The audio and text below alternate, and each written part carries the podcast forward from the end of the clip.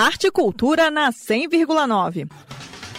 Até novembro, o Espaço Oscar Niemeyer recebe a exposição Espelho de um Percurso, com obras de José Maciel, advogado porto-alegrense radicado em Brasília em 1960. E a curadoria é de Cláudio Pereira e Daniele Ataide. Na mostra, 64 peças entre quadros, desenhos e pinturas em cerâmicas, num estilo que passeia pelo expressionismo e o cubismo. A obra de José Maciel também recebeu influências do gravurista Iberê Camargo e de Pablo Picasso. E como resultado da exposição, será lançado um catálogo com as obras da mostra.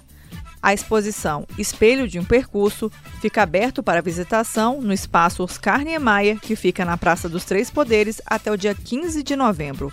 A entrada é gratuita e os visitantes podem conhecer a mostra de terça a sexta-feira, das 9 da manhã às 6 da tarde, e aos sábados e domingos, das 9 da manhã às 5 da tarde.